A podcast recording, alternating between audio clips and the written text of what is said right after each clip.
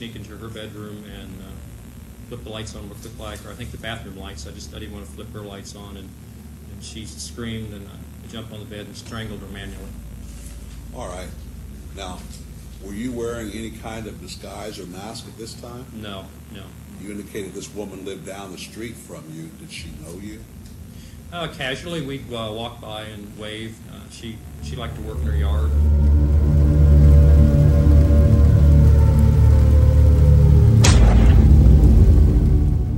Asesino en serie que duró más de 20 años sin ser capturado por las autoridades, pero por su narcisismo se delata y solo así es capturado. Yo soy Jamaica Y yo soy Sana. y esta es otra historia. Bienvenidos.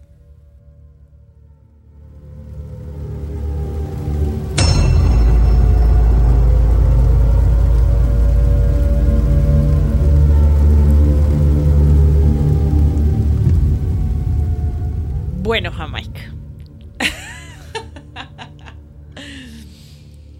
Entonces habíamos quedado en el episodio anterior.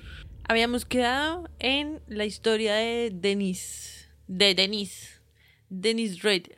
Habíamos quedado de que el man se había desaparecido del mapa Sí. por 15 años. Ya, Ajá. entonces que la gente del pueblo pues estaba angustiada, marica, y los policías estaban azarados porque pues un asesino en serie suelto por ahí y que no tienen noticias del man ni nada. Entonces todo el mundo estaba asustado. Y que, lo- o sea, lo último que se había sabido del man era el poema que le había enviado a... mm, a ¿Cómo es que se llamaba la señora? A Ana. Ana, sí. A la cucha que no había estado en la cita y que a él le había tocado a- encargarse de su situación solito. Sí, eso fue en lo que quedamos la vez pasada. Pero ya vamos a entrar entonces así de una vez o... No, quería ir recapitulando porque antes de que entremos, ¿qué onda con esto del ahí, parce? ¿De inteligencia artificial? Sí, ¿Por está qué lo dices? A ver. Porque, o sea, eso está en desarrollo, en acoplamiento, o sea, ya soltaron ese toro, ¿sí me entiendes? Y ahí se empieza a ya se está empezando a formar la chúpame el culo, ya incluso hasta han habido delitos con, con ahí, sobre todo financieros. Eso sí no lo había escuchado. Sí, yo sí escuché que por allá hicieron unos robos, como unos desfalcos a unos fondos ah, de inversiones, algo así, con unos programas ah, eh, alimentados con, con AI, con inteligencia marica. artificial, parce. Yo eso no lo sabía. Yo lo que sabía era que lo que he escuchado por ahí en el mundo de los ingenieros y los ingenieros de sistema y los programadores que utilizan código. Un man estaba diciendo de que ponle tú, en los ochentas tus papás te decían de que para ser alguien en el mundo tenías que hablar otro idioma y el idioma que más hablaba era el inglés. En los 90 t- la misma historia. Si quieres ser alguien, quieres irte, eh, lo que más se habla es el inglés. En los 2000, en 2010, tus papás siempre decían que era inglés. Hoy en día todo el mundo está pegado al el inglés, el inglés, Bueno, el inglés. Mientras que para los programadores y los ingenieros de sistemas, antes para programar era un en los 80 era un código que ahora no recuerdo el nombre. En los 90 era otro código. En los 2000 era C++, después se cambió a C++, después se cambió a Flash, después se cambió a HTML, Flash. después se cambió a no sé qué cuestión. Y de ahora que sal- cuando salió el chat GPT, que es como el que manda la parada ahí con la inteligencia artificial, entonces ellos estaban preparando para la segunda versión de eso y salió la segunda versión y mejor dicho tuvieron que cambiar todo. Y ahora que va a salir la tercera versión y que eso volvió a ser de que de que digamos de que tuvieron que aprender nuevamente cómo funciona eso porque cada vez que, que se actualiza. Como Cada que vez que trae se vainas nuevas ya. Claro, entran códigos nuevos, Exacto. herramientas nuevas. Entonces ahora lo que los ingenieros de sistema y los programadores se convirtieron en, los- en los doctores de hoy en día. Todos los años tienen que estar estudiando, marica, código de programación. Qué lata. Y por ahí vi que sí, que ya desgaste. están, ya están trabajando en la versión 4 del chat GPT. O sea que esa vuelta va a seguir evolucionando, va a seguir evolucionando y ahí Claro, cada vez más se va actualizando, cada vez se va alimentando más y más y, más información. hay que ver lo que se hace con esa vuelta. Y si este no descontrola, mancito, mm, ¿Qué mancito? ¿Cómo es que se el de Tesla? ¿Elton? No, Elon. Elon Musk. Sí, sí, sí, perdón. Elton John. perdón, perdón. También salió a hacer severo escándalo y severo show, ¿no? Y ahora hay memes por todo lado. Asustando a la gente. De que por favor detengan la AI porque se va a acabar la humanidad. es que marica, sí, puede que sí. No, sí, la verdad es que sí. Nosotros, nosotros habíamos hablado de una vez de la De Lambda. de, en Lambda de las reglas de la robótica y no sé qué. Ajá. Yo por ningún lado he leído por tus restricciones que tenga el chat GPT sobre cosas que moralmente no debería hacer, ¿sí me entiendes? No, pues sí, ya hemos hablado de que son bien pasados. O sea, Sí. se- obviamente se alimentan, se alimentan de nuestra información y nosotros como seres humanos somos la cagá. Que- Entonces ellos se alimentan de eso también. Imagínate, se alimentan de, la, de todo en el internet y todo lo que está en internet no es real. Twitter. No, re Twitter que es re tóxico. O sea, Twitter es re tóxico, Instagram es severa farsa y también Obviamente tengo un chismo. No, ¿Bomba? No, no, no, no, sí. para bailar esto es una bomba. Yo te medio te comenté, pero ahora sí te voy a decir bien. Facebook y Disney se están retirando del metauniverso. Pero ¿cómo es posible que Facebook se esté retirando? Es que eso es lo que yo no entiendo. ¿Se está emancipando? ¿Qué putas? Sí, o sea, es que la idea que tenía Facebook en un principio y que Disney dijo como que "Mm, vamos a meterle meque también, pero Disney lo hacía más que todo porque quería hacer como unos parques de diversiones en el metaverso, cosa que la gente que no tiene la capacidad de ir hasta los propios parques lo pudiera hacer en realidad virtual. Y este Zuckerberg con Facebook, el man lo que quería hacer era crear como unos terrenos virtuales y arrendar esos terrenos virtuales, o sea, crear tierra virtual y Creo que hay, alquilártela. hay gente que compró e invirtió en eso. Hay gente que le metió plata y todo eso y que tienen sus terrenos y que tienen sus de los vainas, no sé mismos creadores de MGD. ¿Cómo es que se llamaba esa pirámide famosa que hizo ese man que está en la cárcel supuestamente? DMG. DMG, eso, sí. Entonces que, o sea, se estaban ya, se dieron cuenta, se dieron cuenta de que la gente está súper cansada del mundo real y para vivir lo mismo en otro mundo, porque si te lo pintan bonito de que no, te puedes crear tu avatar como quieres y tal, pero al final va a una mierda lleno de haters y, y bullying, marica, entonces, y el negocio se les vino abajo. Bueno, ahí, pero ya lanzaron su primer pinito, si me entiendes? Ahí va evolucionando y va creciendo y esa idea va tomando forma y poco a poco se va apoderando de las mentes más vulnerables y cuando menos no lo imaginemos, ¡tra! Sí, puede que pase. Cyberpunk. Ya, eh. y mira que leí que en Facebook, solamente en Facebook, o sea, en Meta, em, 7000 puestos desaparecen. 7000 personas pierden trabajo Sí, que estaban trabajando en lo de Meta. Eso es fuerte, marica. Es un montón de gente también que se va a quedar sin chamba. Bueno, y al asesino en serie que nos compete esta noche. Vamos a seguir entonces eh, con el caso, pues. Listo, entramos en materia.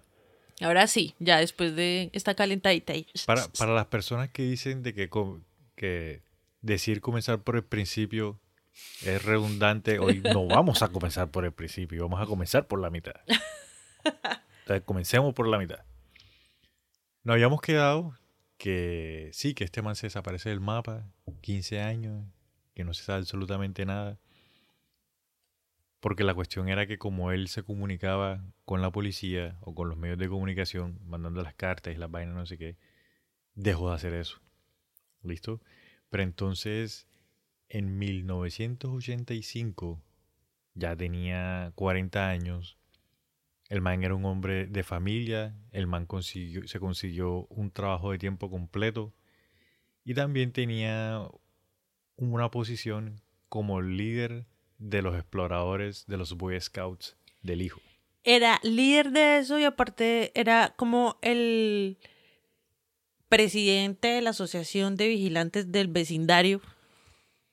Eso todavía no. Ah, todavía no. No, todavía no. Y también era el adelante. presidente, de yo no sé qué mundalla, Más casi que adelante. pastor. Sí, más adelante. Ah, es más Sí, es más adelante. adelante. Pero- Calmación. Calma. Entonces el man era líder de la tropa de los scouts del hijo, que el man en este punto de la historia, el man era muy activo en la iglesia, pero todavía, ya tú tiraste el spoiler ya, el man llega a ser presidente de, de su congregación, digámosle. Pero mira cómo le cambia la vida al man los hijos, básicamente, porque los hijos le dan otro sentido de vida, de volverse un buen ciudadano, de, empezar a destacar en, en ese otro tipo de cosas completamente diferentes, donde le iba re bien, porque, o sea, todo para él era un ejemplo de vecino para todo el mundo. Sí, Y aparte de eso también lo alejó de esa, toda esa desviación que tenía mental con sus fetiches y sus vueltas. Hizo que parara. Sin O sea, embargo, sí, él paró, digamos, con los asesinatos. Sin embargo, él comenta cuando lo capturan más adelante de que él nunca dejó de espiar a, a las mujeres más que todo. Acordémonos, otra vez voy a repetir, que Sí. espiar es el figón este de, la, de las ventanas. Sí. El papá. de, ¿De quién? De Marty McFly.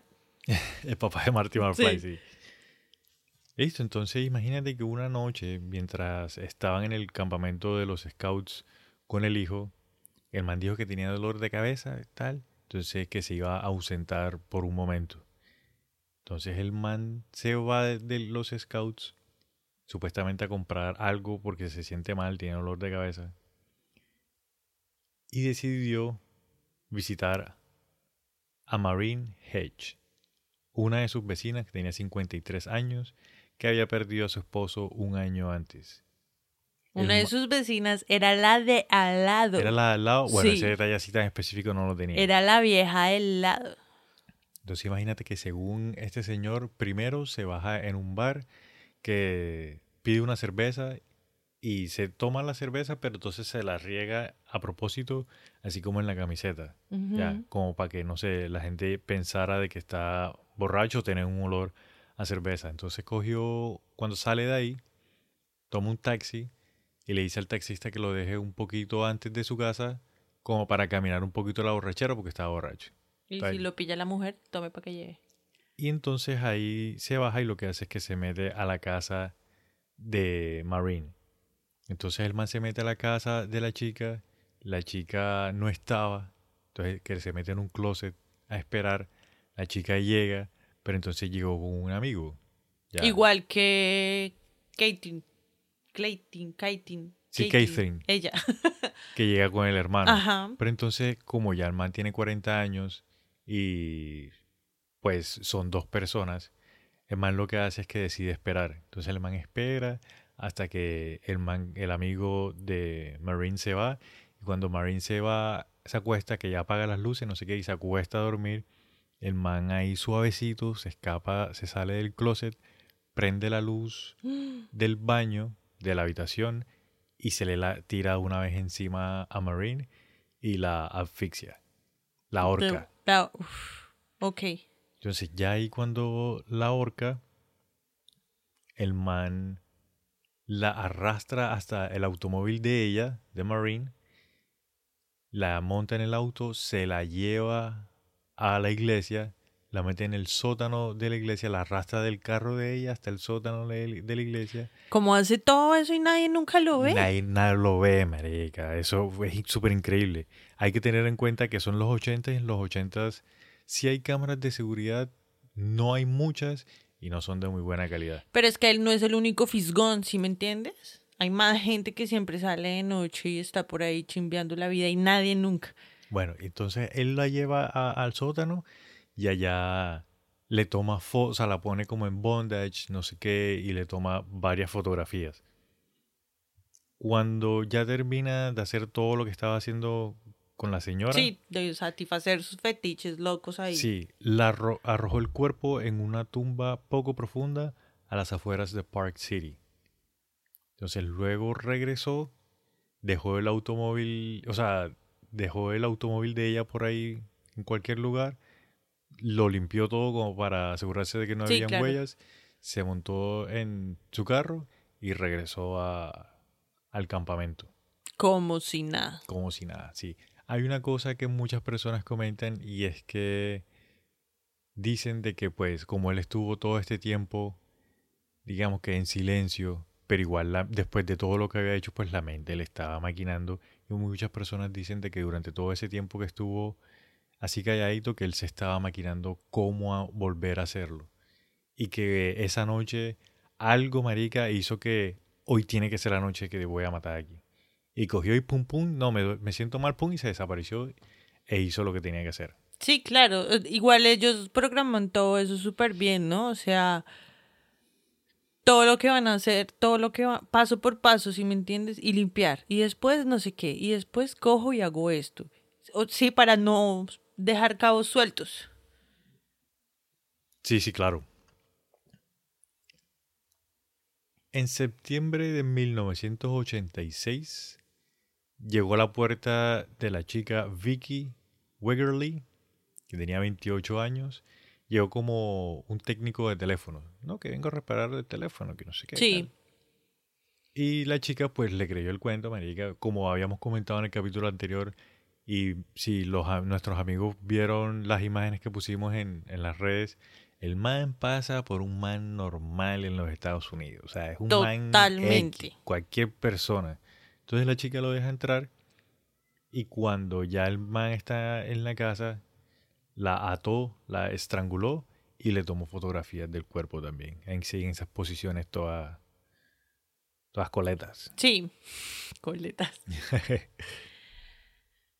Y recordemos que siempre llevaba, se llevaba cositas de las víctimas, Sí, aparte de las pequeños, fotos. tal, sí. Y que es- verlas y tenerlas ahí como sus trofeos, entre comillas, eh, le generaba satisfacción también, Sí. ¿no? En estos dos casos que acabamos de mencionar, no se encontraron pruebas de, de semen como en los anteriores.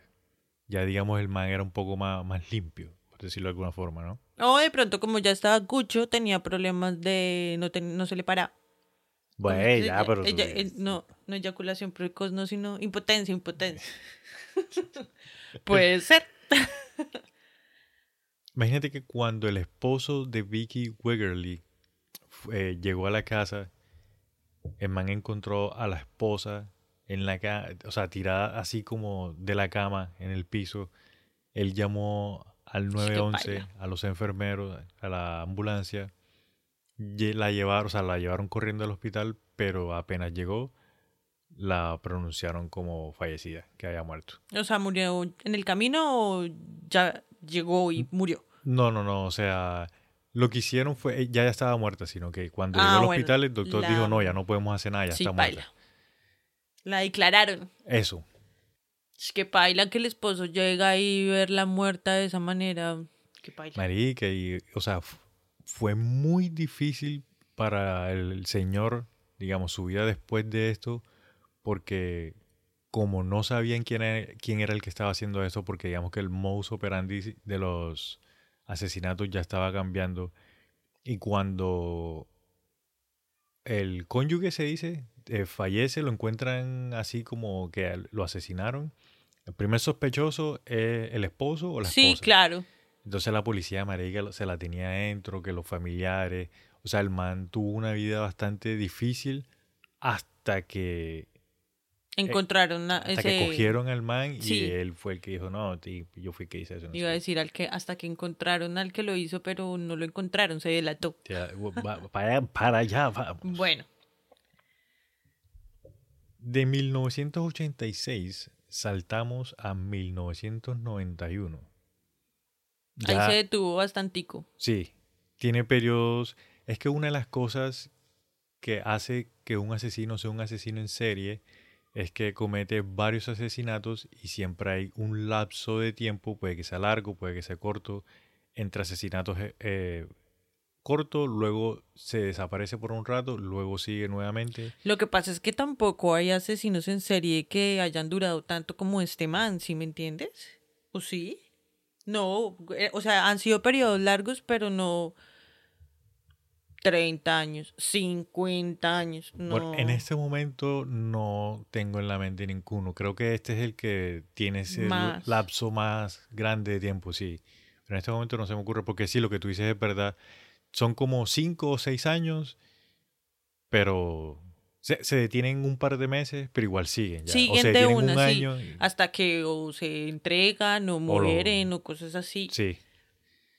Listo, entonces ya en 1991, Dennis Rader ya tenía 45 años y su próxima víctima sería Dolores Davis. Esa señora tenía 62 años, vivía sola y vivía a media milla de la casa de Dennis.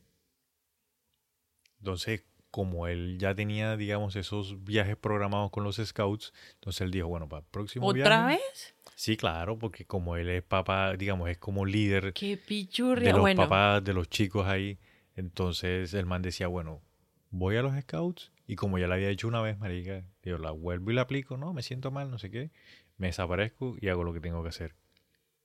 Entonces el man lo que hizo fue que se inventó una excusa X, se fue del campamento, se regresó nuevamente al barrio donde él vivía, con un bloque de cemento, el man rompe la puerta corrediza de la parte atrás de la casa, Dolores estaba leyendo en la cama y él le dijo, no, yo soy un vagabundo que necesito dinero y tal. Entonces cogió, la amarró en la habitación, la estranguló nuevamente hasta que falleció y con esta señora lo que hizo fue que hizo un boceto, hizo un dibujo de lo que le había hecho a la señora. sí.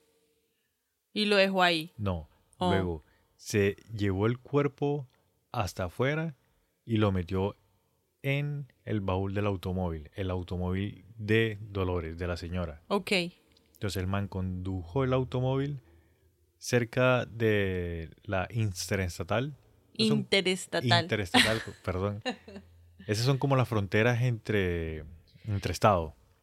sí, ok. ¿Listo? Y el man dejó el cuerpo ahí como escondido bajo unos árboles. Entonces, luego. y ahí lo dejó y ya. Sí, ahí lo dejó y ya. Ok. El man regresó a la escena del crimen, digamos, a la casa de la señora Dolores, limpió huellas, no sé qué, como para recoger de pronto se había dejado cosas por ahí. Cogió el auto de él y con el auto de él recogió el cuerpo nuevamente que lo había dejado allá en los árboles y lo dejó debajo de un puente en el norte del condado de Sedgwick. O sea, salió con el carro de ella, la deja allá, se regresa, limpia todo, coge el carro de él De él. O sea, cambia el carro cambia y va otra vez. y la recoge y la esconde debajo de un puente. Qué video. O sea, todo eso lo tenía programado. Obviamente no, no está improvisando. Sí, no, lo tenía todo planeado. Y al día siguiente, o sea, él después de esto, que esconde el cuerpo debajo del, del puente, regresa al campamento. Al día siguiente en la noche, nuevamente una excusa, se va del campamento, coge el cuerpo de Dolores del puente, Otra vez va Otra por el cuerpo. se lo lleva a un área remota, allá cava un hueco, digamos, para ocultar el cuerpo, pero antes de eso la pone en diferentes posiciones así amarrada, no sé qué, le toma fotografías, incluso él mismo se viste también, así con bondage amarrado, dentro del hueco que había cavado para Dolores, se toma fotografías con Polaroid, Ajá. Sí, voy a poner unas de esas fotos en nuestras redes para que pillen la vuelta como lo hacía el man. Y después de que, pues, toma toda su fotografía y hace todo, echa el cuerpo, lo tapa y se va. Y el man más adelante, cuando lo cogen, él comenta de que esa noche precisamente se encontró con un par de policías. Y los Ah. policías le hicieron un par de preguntas, no encontraron nada sospechoso Ajá. y lo dejaron ir. Ah, ahí se le sube Don Ego al narcisista pichurria, porque cuando siempre tienen esos encuentros se creen inmortales. Pero espérate un momento, ese man, ¿cómo hacía para trastear tanto ese cuerpo si un cuerpo se pone duro súper rápido? Sí, O marica. sea, tenía que bregar resto para poderlo mover bien. Pero también acuérdate de que como esas cosas le causan, digamos, eh, lo excitan al man y también el saber que tú estás haciendo un tipo, o sea, ese, ese tipo de cosas, digamos de que la adrenalina tú la debes tener un montón, marica. No, y debes, debes sacar fuerza donde no tienes para estar moviendo ese cuerpo. Sí. Porque eso es cierto, marica. Ponle tú, cuando la gente se desmaya, que tú la tienes que cargar para ponerla en una silla o en la cama, eso pesa como el triple, marica. Ahora imagínate ya muerto. No, eso tiene que pesar un montón. Cuatro meses después de la muerte de la señora Davis, Dennis Rader fue contratado como oficial de control de animales y ejecutor del código de Park City. Entonces cuando el man le dan este puesto, el man ya se siente con un poco más de autoridad y el man se vuelve un fastidio en la ciudad y en el barrio, marica. Que el man ponía tickets como de citaciones porque dejaban las mangueras en, en la terraza y en el pasto, porque los perros estaban haciendo mucha bulla, que porque jodía tanto, marica, que ponía tickets porque el pasto estaba muy largo y no lo habían cortado. Ay, qué fastidio. Así de Imagínate intenso. ese man, nosotros viviendo ahí con ese man jodiendo. Que sí, que no, que por las moscas. Ah, Tanto jodía, marica, que hubieron varias personas que vivían ahí y se aburrieron el man y se Y mudaron. se abrían. Y se fueron. Qué sí. fastidio. O sea, si ves, siempre al extremo, siempre al Sí, extremo, ¿no? Súper intenso, marica. Pero sin embargo, o sea, todas las personas. Pero era correcto. decían- exacto. O sea, el que- man. Perdón. el man no decía como. Esas. em, esas manqueras no deberían estar ahí. Amárratelas y ver y no sé qué. No, o sea, el man. Vaya y recoja sus maricas manqueras y ya. O sea, eso no era malo. No está mal visto. Pues sí es Pero fastidioso, que- ñoño, pero. Es que el man no iba así de recoja su manguera, no, el man te iba llegando, mira, te tengo una citación, tienes que ir allá, tienes que pagar 25 dólares porque daste esta vuelta ahí en la noche. Pues sí, pero también pudo haber cogido y haber, eh, ¿cómo se dice? Como sobornado a la gente y decirle como no pagué eso y venga y se amarre y me pues aquí para unas foticos, guiño, guiño. Y el man era tan intenso que comentan de que tuvo un problema con una señora por con un perro, ya que el perro como que hacía mucho escándalo. Seguro era uno de esos, ¿cómo es que se llaman? Los chiquiticos esos que... Los chihuahua. Los chihuahuas casi más bulla que un berraco. Y el man lo, tuvo una citación en la corte. Esa, esa es la única citación en corte que el man tuvo en toda su vida. Ya. Por un perrito que hacía Sí, bulla. Entonces el man va con la señora a pelear el caso y que el man llevó un folder lleno de documentos porque la vieja había irrumpido, porque él no había hecho, había hecho, no sé qué. Tanto fue así que el man ganó y al perro lo pusieron a dormir, marica. Ay, no te Sí. creo, qué mal parido. Así de intenso era ese man. man. Bueno, es que también no colabora. Ah, pero lo que te digo, o sea, el man, todo el mundo decía de que el man era un excelente miembro de la sociedad, Pero era un fastidio. pero que era así, fastidioso. Se lo aguantara a su mujer porque qué fastidio. Y durante esta época que el man estaba haciendo eso, ahí fue cuando, como tú comentas, que él se volvió presidente del Consejo de la Iglesia. Y entonces, si no rezaba como él quería, también te jodía latigazos. Entonces también muchas personas comentan de que una de las razones por la que él llevaba los cuerpos a la iglesia y ponle tú no los llevaba, no sé, a la casa o a otro lado, era porque, ponle tú, él, él saber que había hecho, hecho esas cosas en el sótano de la iglesia y asistir a la ceremonia de la iglesia como que Toda la semana. se estaba imaginando lo que estaba haciendo y no sé qué. Sí, claro. O sea, le gustaba ese escenario. Sí. Del 91 nos saltamos, vamos, damos un salto bastante grandecito. Sí, ahí también damos un salto porque igual lo mismo, mientras estuvo en la crianza de los hijos, el man estuvo más de ese lado que de este lado. Ajá, entonces, en el 2003 se iban a cumplir 30 años de los asesinatos de la familia Otero, que fue la primera familia que él empezó, con la Sí, que él sí, empezó sí. los asesinatos. Entonces hubo un autor que se llama Robert Beatty, que el man estaba haciendo un libro sobre El los asesinatos. Correcto. Eh, dijiste. Sí, yo utilicé partes de ese libro para, para poder escribir la, la investigación.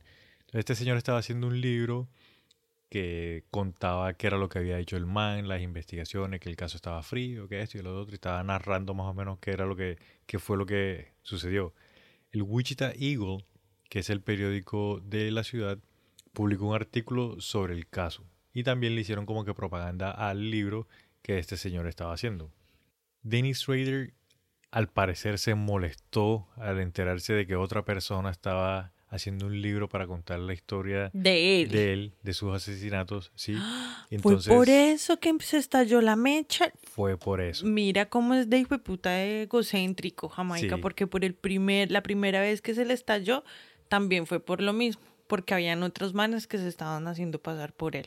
Exactamente. Entonces, aquí es donde él empieza a enviar paquetes. Entonces le envía un paquete al Wichita Eagle, al periódico, pues Sí, sí, allá, a los que estaban haciendo el libro. Sí. Y dentro del paquete habían fotocopias de fotografías que BTK había tomado mostrando el asesinato de Vicky Wegerly. También incluyó una copia de la licencia de conducir que se la había perdido porque, si recuerdan, les había comentado de que Él también se quedaba se con quedaba las con las licencias. licencias. Exacto. Pero ven, espérate, Vicky, ¿quién era? ¿Cuál había sido de todas las mujeres? Vicky Wegerly es la chica Ah, es la chica del esposo. La del esposo, sí, la que ¿Sí? se le metió haciéndose pasar por técnico de teléfono, de la compañía Sí. de teléfono. Y que el esposo quedó súper mal. Sí, porque la policía creía de que el man era el que había El hecho culpable. el asesinato. Ajá. Y en ese momento el FBI, digamos, se metió ya al caso y empezaron a, a revisar la autenticidad de, de los paquetes y se dieron cuenta de que efectivamente los estaba haciendo BTK. Él. Y en ese punto, ya en el 2003, fue que dijeron como que, bueno, el señor Bill Wiggerly, el esposo de la, de la, de la señora, Sí, no fue, está bien. no fue las exacto, y ahí fue cuando ya el man trin.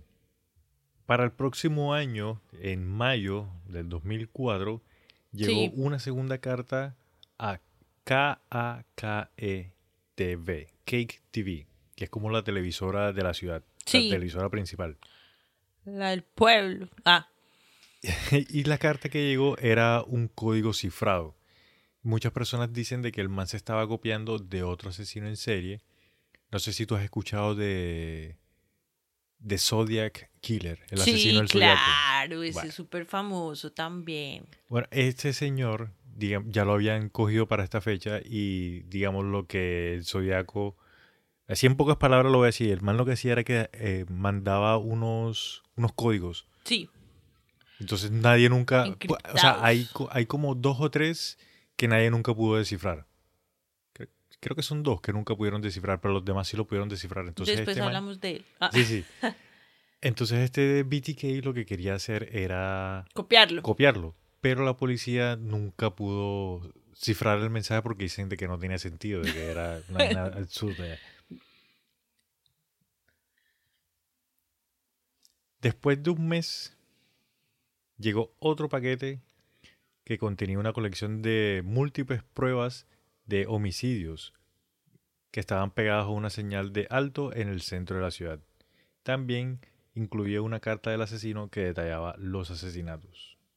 Más información de él para que dejaran de estar inventando por allá en otro lado, llamando la atención. En julio se encontró otro paquete marcado como BTK en la devolución de un libro en la biblioteca pública y tenía un mensaje del asesino. El mensaje decía lo siguiente. He visto a una mujer que creo que vive sola o es un niño. Lachki, manchada. Solo tengo que trabajar en los detalles. Soy mucho mayor ahora, no débil, y tengo que acondicionarme cuidadosamente. Además, mi proceso de pensamiento no es tan nítido como solía ser. Creo que el otoño o el invierno serían los adecuados para el hit. Tengo que hacerlo este año o el próximo. Se me está acabando el tiempo. BTK. O sea, ese fue el mensaje que envió a la televisora. No, ese fue el mensaje que dejó en la librería. Ah, en el libro, en el libro, perdón, sí, sí, Sí. se me había olvidado. El quinto paquete llegó el 22 de octubre del mismo año. Un trabajador de UPS encontró un sobre de Manila que contenía un collage de fotografía de niños con cintas dibujadas en sus cuerpos y rostros. Y el asesino también incluyó una autobiografía que enumera una serie de detalles sobre su vida.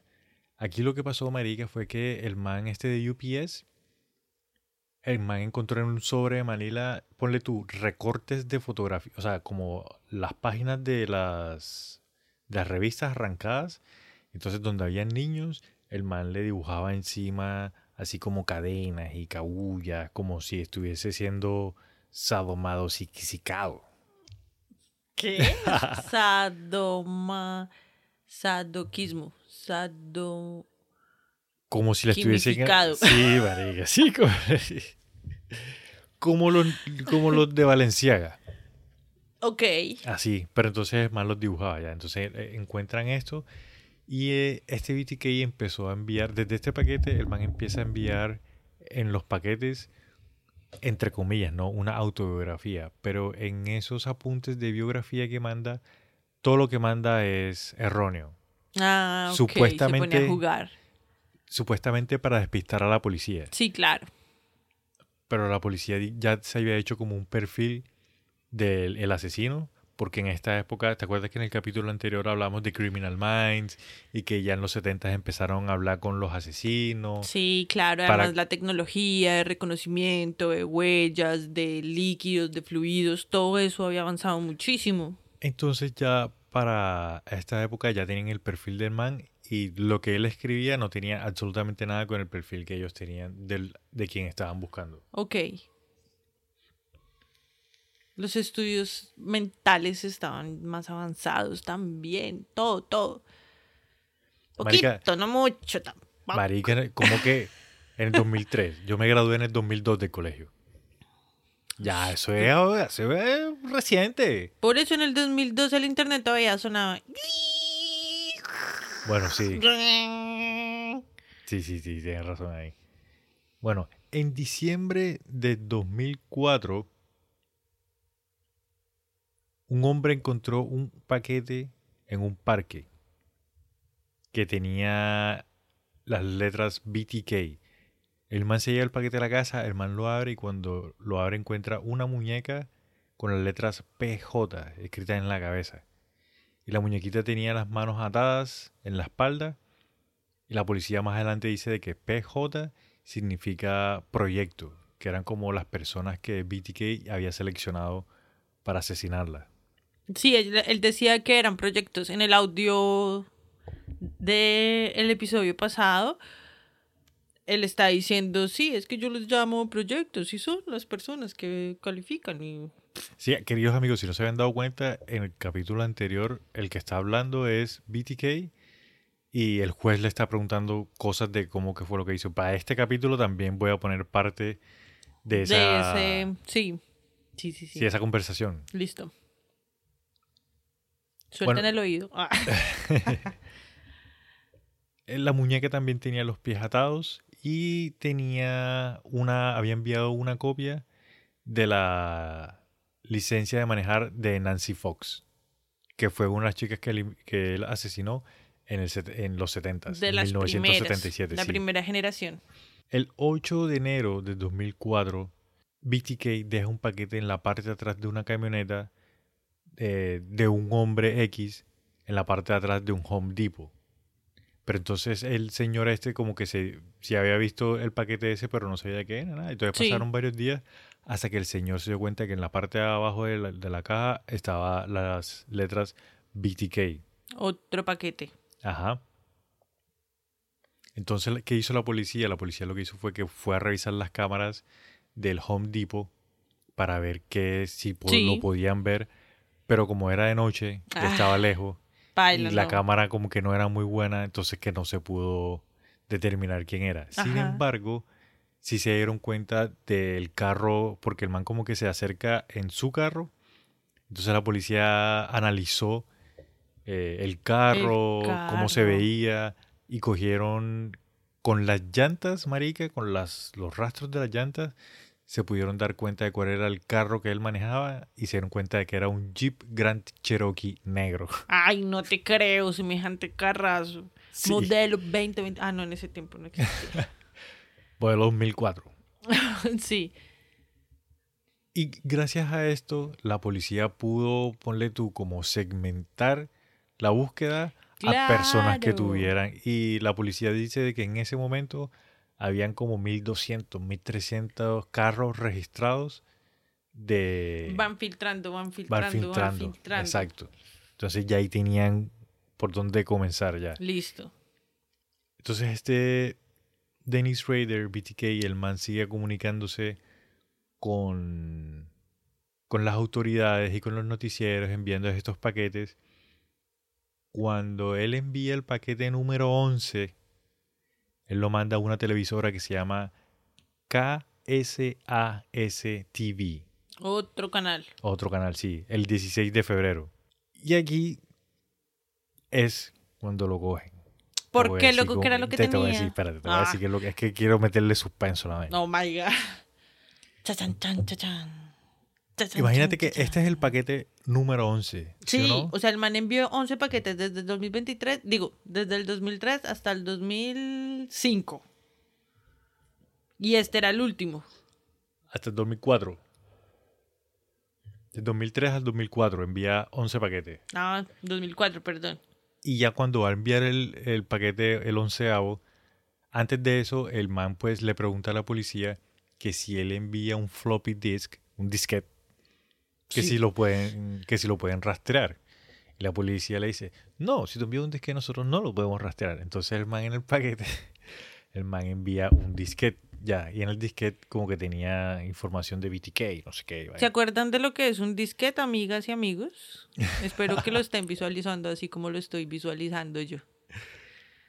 Cuando la policía coge el disquete, pues marica, obviamente, obviamente analizan el disquete y lo rastrean para ver qué información había borrado y hay un documento que, que era de la iglesia. No me acuerdo el nombre de la iglesia, pero tenía el nombre de la iglesia, una información y estaba firmado Dennis Rader. No era católica, era... No me acuerdo tampoco cuál era... Protestante, alguna vaina de esas allá en Bueno, Estados Unidos. La carta no estaba firmada Dennis Rader, solamente Dennis. ¿Listo? Entonces ya con esto ellos Filtran aún más. Claro, y entonces ya se van a, a la iglesia. En la iglesia se dan cuenta que el presidente de la asociación es un señor que se llama Dennis Dennis, Rader. Ajá. Entonces, la hija de él eh, ya estaba en la universidad, en la Universidad de Kansas. Y la chica cuando estuvo en la universidad tuvo un como un proceso médico, como que se enfermó, no sé, le pasó algo. Entonces ella estaba registrada en... sí, En- en- sí, en el- la enfermería del campus. Exacto. Y tenían muestras de ADN de la chica. Entonces la policía pues pide un permiso con la universidad para ver si le muestran la- las muestras de ADN de la chica, de la hija de este señor. Y como ellos tenían las muestras de ADN que él había dejado en los 70 Ajá. analizan las dos y son compatibles. Entonces ahí se dan cuenta de que BTK es Dennis Rader. Entonces, ¿qué hace la policía? La policía lo que hace es que planea en conjunto a todos los familiares de Sí. Dennis Rader caerles al mismo tiempo. Ya, así sean, así no sean, o sea, a todo el mundo al mismo tiempo. Pues el círculo cercano era como fueron por la esposa, fueron por el hijo, fueron por la hija y por los suegros que estaban vivos. Ya. Yo Y- escuché de que fueron por alguno de los primos de él también. Oh, también. Sí. Uy, no, eso sí no lo había escuchado. Entonces que la policía, desde que se dieron cuenta de que era él, lo empezaron a seguir, lo empezaron a seguir, Sí. se dieron cuenta de la rutina del man, que el man era súper, ¿cómo se dice? Metódico, simétrico, O sea, exigente. no, eh, predictivo. Entonces, como el man era... mecánico, todas sus actividades. Sí, el man era, eh, o sea, ellos dicen de que era súper predictivo porque se dieron cuenta, o sea, el man salía del trabajo y se iba a almorzar a, la casa y se echaba tres minutos del trabajo a la casa. Entonces ya lo tenían fichado. Cuando el man sale del trabajo, que va a almorzar a la casa, la policía, bueno, todo el mundo listo que vamos para adelante y pum, y ahí es cuando lo cogen. Yo tenía entendido que lo habían cogido era cuando estaba regresando de un almuerzo. Por eso, o sea, el man De- va del, del trabajo a la casa a almorzar Y cuando regresa.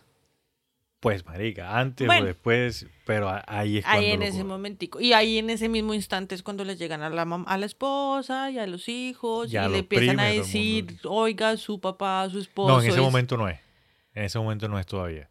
Bueno, pues ahí, en ese momento instante no, los cogen, se los llevan y a todos les empiezan a decir ya cuando los tienen preparados, pues, Sí, ajusticiados.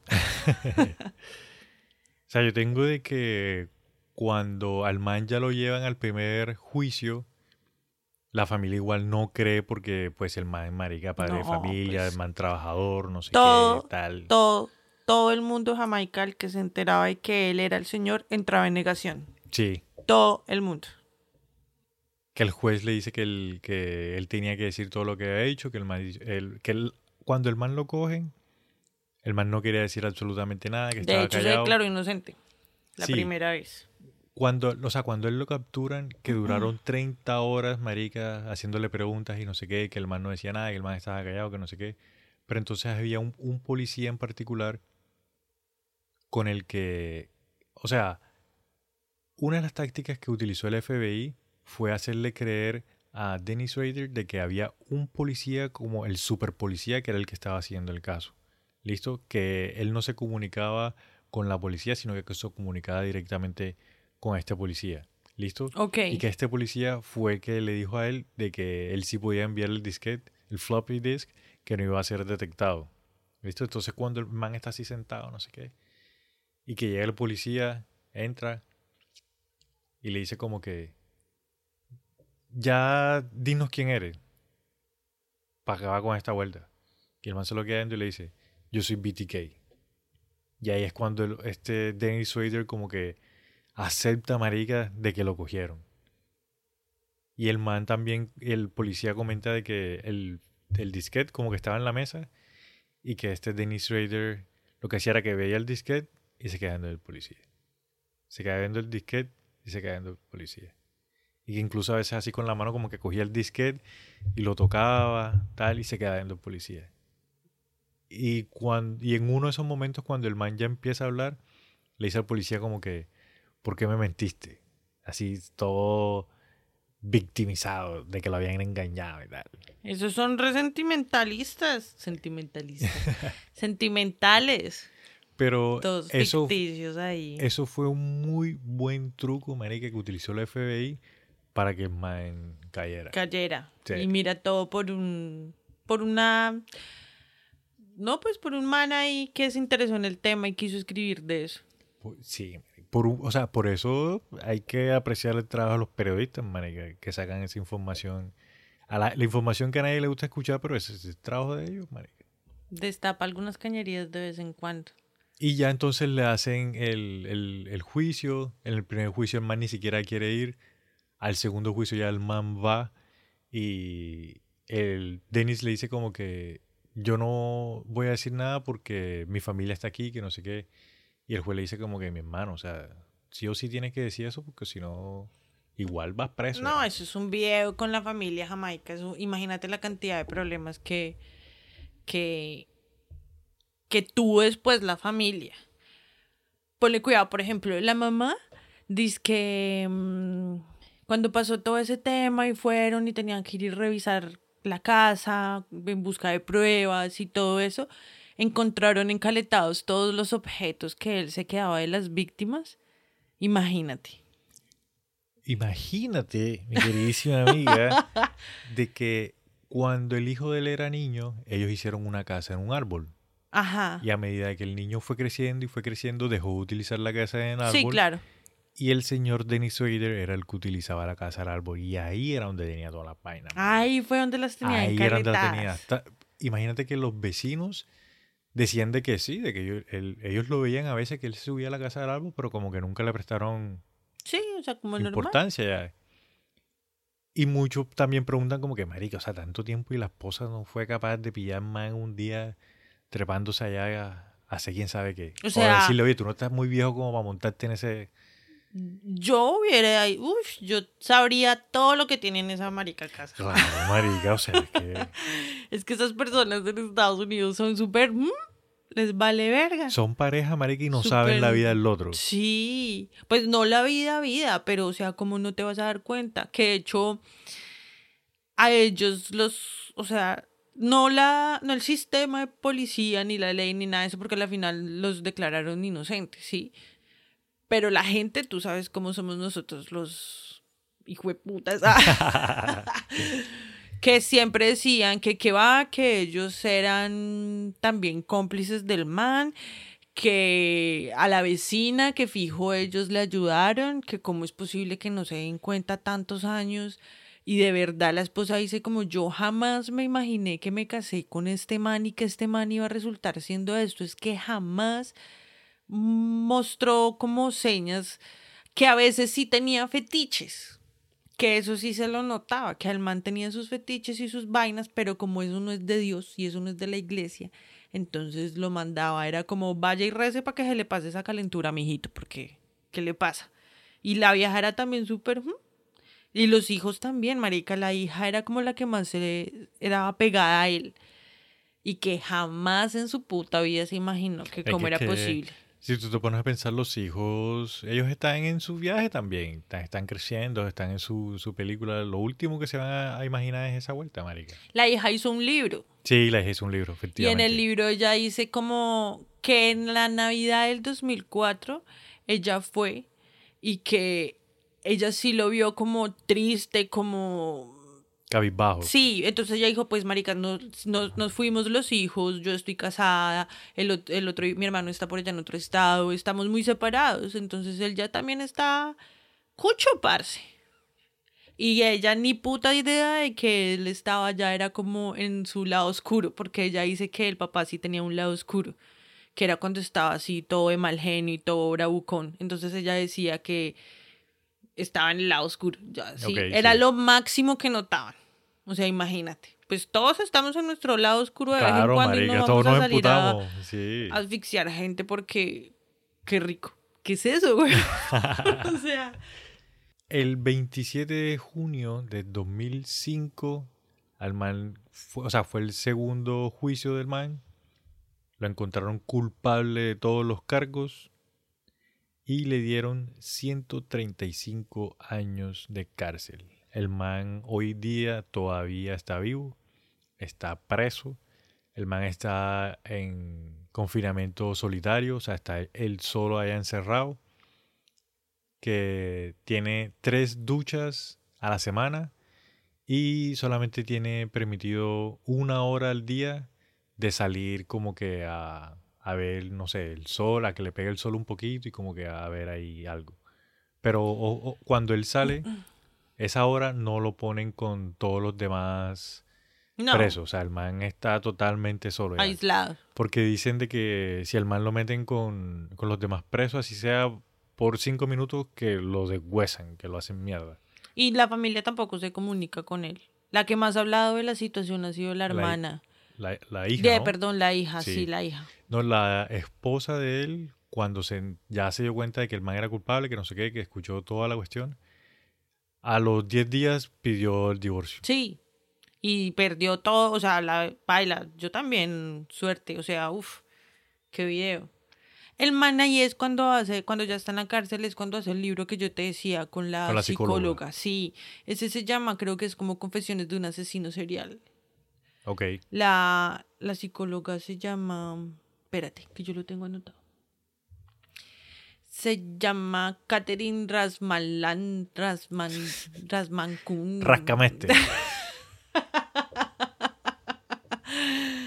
Y esa es como la biografía más profunda que hay, pues, pues porque la hizo con el man directamente, ¿no? ok. Ahí es donde sale que lo que yo te estaba contando la vez pasada, de que mm, tenía el trastorno de Caín y todo ese video. Oh, ok. Amigos, si quieren encontrar el, el juzgado, o sea, el- los audios que yo puse al principio de los dos capítulos hacen parte de todo el juicio en donde el man dice todo lo que hizo.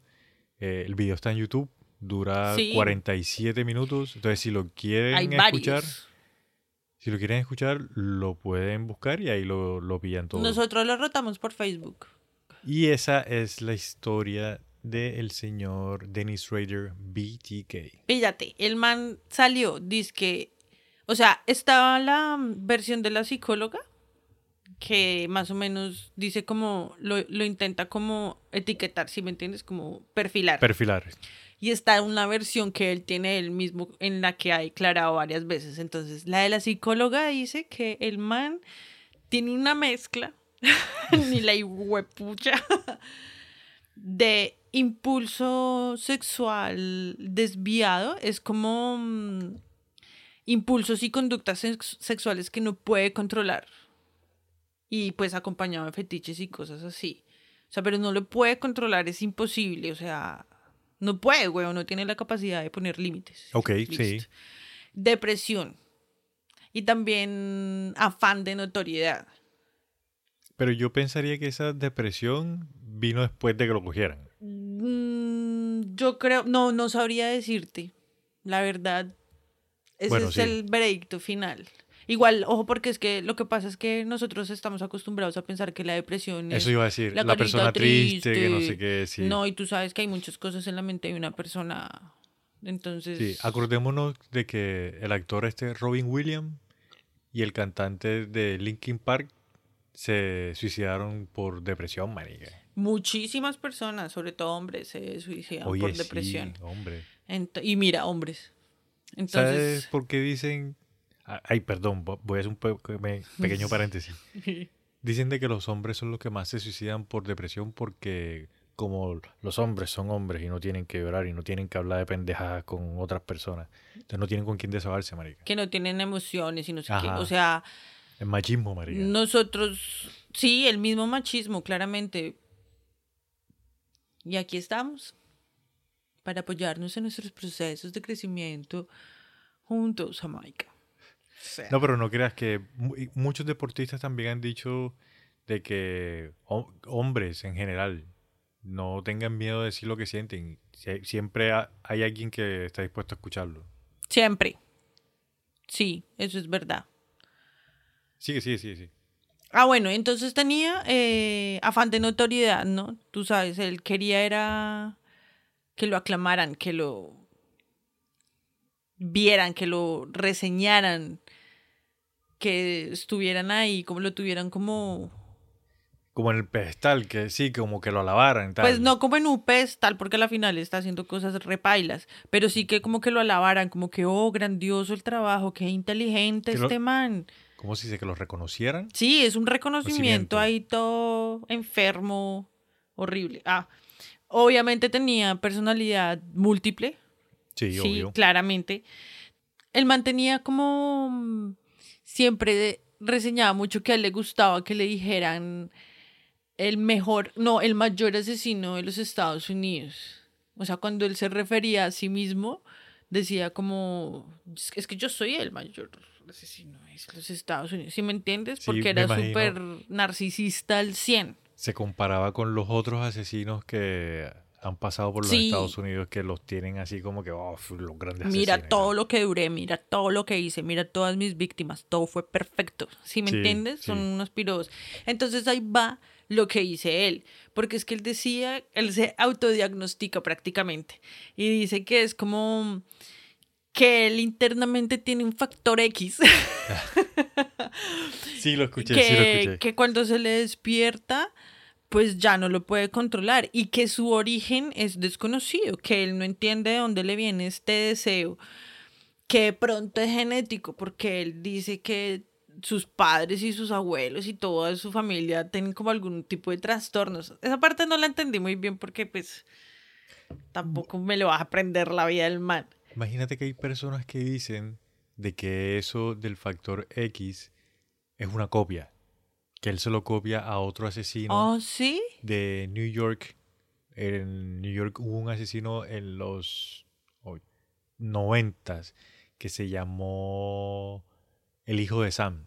Son of Sam. ¿Lo has Oh, escuchado? Sí, sí, sí. Ese es uno que a la final termina diciendo que supuestamente eran unas voces y no sé qué. Exactamente. Y Son of Mm. Sam, él lo que hacía era, él, él también se comunicaba con la policía y él decía de que él tenía un factor X, an X factor, que era lo que hacía que, que cuando se le metía, se le despertaba y era cuando tenía que salir a asesinar. Seguramente sí, porque también le siguió los pasos al, al asesino al- zodiaco. del Zodiaco. Sí, Y entonces, él también decía que él tenía como esa habilidad de ser como un cubo de Rubik, Rubik, sí, ¿sí? De los que tienen varias caras. sí, de de los colorcitos que se Sí, van armando. entonces que básicamente él, dependiendo de la situación en la que estuviera, podía moldear su personalidad y mostrar una cara completamente diferente. Entonces, pues básicamente eso es lo de la personalidad múltiple. Sí. Era un buen padre cuando tenía que ser buen padre, era buen vecino ya, pero ya en extremo, Pasado, sí. sí. Era un buen religioso, era un buen Asesino. Asesino, sí, weón. Entonces, él dice que básicamente eso es lo que él tiene. Ve, Eso no, esa descripción así como tú la estás dando, no la había escuchado. Había Eso escuchado lo- un par de cosas, sí. pero no así como tú lo estás diciendo, sí. Eso lo vi por ahí en, un, en unos blogs de, de asesinos en serie. De los, ¿cómo es que se dice? Los perfiles psicológicos de los asesinos en serie. Entonces cuentan toda la historia y es un poco de lectura. para que vean, para que vean que no traemos cualquier cosita, compañeritos. Pero yo te quiero hacer una pregunta, Jamaica. Por ejemplo, ¿tú qué piensas? La, esa- ahorita dijimos que la hija hizo un libro. Ajá. ¿Tú qué piensas de eso? O sea, lo que pasa es que está la parte de como que sanar el trauma, entre comillas. Entonces, cuando uno lo plasma en alguna obra, en algún arte, en algún algo, lo materializa, lo baja, lo aterriza, pues lo, lo sana, entre comillas, ¿sí me entiendes? Entonces, ¿qué piensas de de hacer plata con eso? Porque básicamente, pues sí, ella hizo su obra, ella hizo su trabajo, es su forma de curar esa herida y va a hacer plata con eso. Pero pues tú sabes que hay gente que, ay, no, ¿cómo va a hacer eso? Eso es porque es una cómplice y están haciendo, hicieron todo eso para sacar plata. No, o sea, yo, yo sí había escuchado de que la hija había hecho un libro y también en, en lo poco que leí sobre el del libro me di cuenta de que ella plasma es como su punto de vista de cómo ella vivió su vida antes de darse cuenta de, que el papá era el asesino y cómo cambió su vida, o sea, internamente, sentimentalmente, emocionalmente, después de que se enteró eso. Y no, lo, no había pensado lo que tú me dijiste, pero es muy cierto. En una parte, el escribir todo eso es una forma, digamos, de curar todo eso, porque, Marica, al, sentarte tú a escribir eso, tienes que revivir esos Uy, momentos. qué Ya. lloradas las que se tuvo que haber pegado esa pobre pelada. parce. Entonces, eso no lo hace cualquiera. Y seamos sinceros, el hecho de que tú escribas un libro no significa que te vas a hacer famoso y que te vas a hacer millonario y no sé qué. Entonces, o sea, sí, se hizo plata. Pero, Pero- si haces un libro acerca de BTK, siendo la hija de BTK, pues obviamente sí vas a hacer plata, güey. Sí, marica, pero a, lo- a lo que yo me refiero es que no son, o sea, no te vas a volver millonaria porque escribiste un libro. Sí, sí me entiendo. O sea, sí se hizo plata, pero no así cantidades absurdas. Ay, pero pues tú sabes que por un dólar se pelea. Sí, y también yo no lo veo mal porque a la final sí encontré por ahí de que hubieron muchas de los familiares de muchos de los familiares de las víctimas demandaron a la familia. Muchas de las demandas como que fueron levantadas, otras como que sí les quedaron. Entonces ellos también tuvieron un golpe, aparte del golpe emocional, tuvieron un, golpe Perdieron económico. todo, lo perdieron todo. La esposa exacto. se divorció y prácticamente quedaron en quiebra. Tuvieron Porque que- no hubo nada para repartir. Exacto, tuvieron que arrancar otra vez de cero. Entonces, la verdad es que yo no le veo, desde mi punto de vista, yo no le veo absolutamente nada malo. Otra cosa fuese, ponle tú, de que, hayan, de que la hija haya vendido, no sé, los derechos para hacer una película. Ya, eso sí es más show, entretenimiento, Sí. ya. Pero un libro... Un marica, yo- reality. pero un libro yo no lo veo mal, la verdad. ¿Tú de quién prefieres ser hijo, Jamaica? ¿De BTK o de Pablo Escobar? De BTK. Porque... Y es que sí. Mira, hay que seamos sinceros, marica. O sea, BTK sí es conocido, es un asesino, no sé qué, y esto y lo otro. Pero es que Pablo Escobar es mucho más conocido internacionalmente, marica, y, y hay que ser reales. O sea, la muerte no es buena. Que tú, una persona se muera o que asesinen, porque son asesinatos. Asesinar a una persona no es nada bueno. Y Pablo Escobar, marica, asesinó muchísimo, montón, no, no, no, no, de gente. Puso muchas bombas, pucha- hizo mucha mierda, marica. En cambio, BTK fueron menos. Y el daño a la sociedad, marica, a la ciudad, fue un poco menos que lo que hizo Pablo Escobar. Es que es muy complicado porque, ok, no solamente la parte de las muertes físicas de Pablo Escobar, sino que Pablo Escobar también fue un medio para todo el mierdero que es la droga en Estados Unidos. Sí. Y eso mata todavía como un hijo de puta. Todavía. Marica, que Pablo de Pablo Escobar fue una década dura en todo un país, marica. Ay, pero es que construyó barrios y no sé qué. ¿Cuánta gente se sigue muriendo a causa de eso, parce? Que queda enganchada. Sí, o, eh, Ah. yo sé que, yo, o sea, yo sé que es fuerte la pregunta y hay gente que se diría, ay, no, pero es que lo- la muerte y no sé qué, pero hay que ser sinceros. Números son números y daños son daños. Pero es Y- que BTK, o sea, el hecho de matar esas mujeres y esos niños, de la forma en que la hizo, y aparte de eso, seguir como que creciendo esa furia y esa ira de colectivo de mujeres de ya no más, carechimbas, dejen de estar teniendo fetiches con nosotras. Vaya porque es el pipino, joda mal parido. Eso es otro lado también, porque eso alimenta un colectivo de mujeres que tienen, pues a mí también me dan puta. ¿Sí me entiendes? Pero, mm, pero yo creo que es que la droga no mira sexo, ni religión, ni nada de eso. Yo Y mira, también te pienso pongo, que Pablo te pongo un ejemplo. Te pongo otro ejemplo. Para. Mira lo que le pasó al hijo de Pablo Escobar y mira lo que le pasó al hijo de BTK. El hijo de BTK, marica, nadie sabe dónde está. Se cambió el nombre si no estoy mal. Bueno, se cambió el nombre, Desapareció ya se mapa. desapareció el mapa. Y el hijo de Pablo Escobar, que ese man ha intentado cambiarse el nombre miles de veces, ha intentado esconderse y, y siempre lo encuentran. Sí, y el uy, sí, man qué no- pereza. El man creo que ya no puede salir de, de Colombia, marica, porque, o sea, no lo quieren en ningún lado tampoco por el papá. Y el man no tiene la culpa, marica, porque él, él es el hijo. Sí, Si el pelado, por tú, el hijo de Pablo Escobar, hubiese estado involucrado en, pero no está involucrado en absolutamente nada. Me hiciste acordar de la pelada de Barbie Ken, que todavía vive por allá en Canadá y que la siguen a cada rato. Uf, qué martirio. De Barbie ¿Cómo Ken. es que se llamaba? Ah, ¿Catarina? De Carla Olmo Eso, Carla. Barbie Ken. Esa referencia Eh, tuya. ah, pero llegaste, estás pillando. Bueno, imagínate. e- Esa, esa chica, marica, todavía la están por allá azarando el parche. Y el hijo de BTK, nada, el man se cambió el nombre y se desapareció el mapa. Sí, de hecho, la, la esposa, la hija, la hija también se cambió el apellido. Con, pues, por obvias razones, claramente. Sí, obvio. Gracias a todos los que llegaron y nos acompañaron en esta historia hasta el final de hoy, ¿no? Ojo. Eh, recuerden que estamos en redes sociales como arroba otra historia pod. Otra historia, pat. Síganos, comenten y compartan. Esa es la fórmula del éxito. ¿Tienes algo más que decir, Jamaica?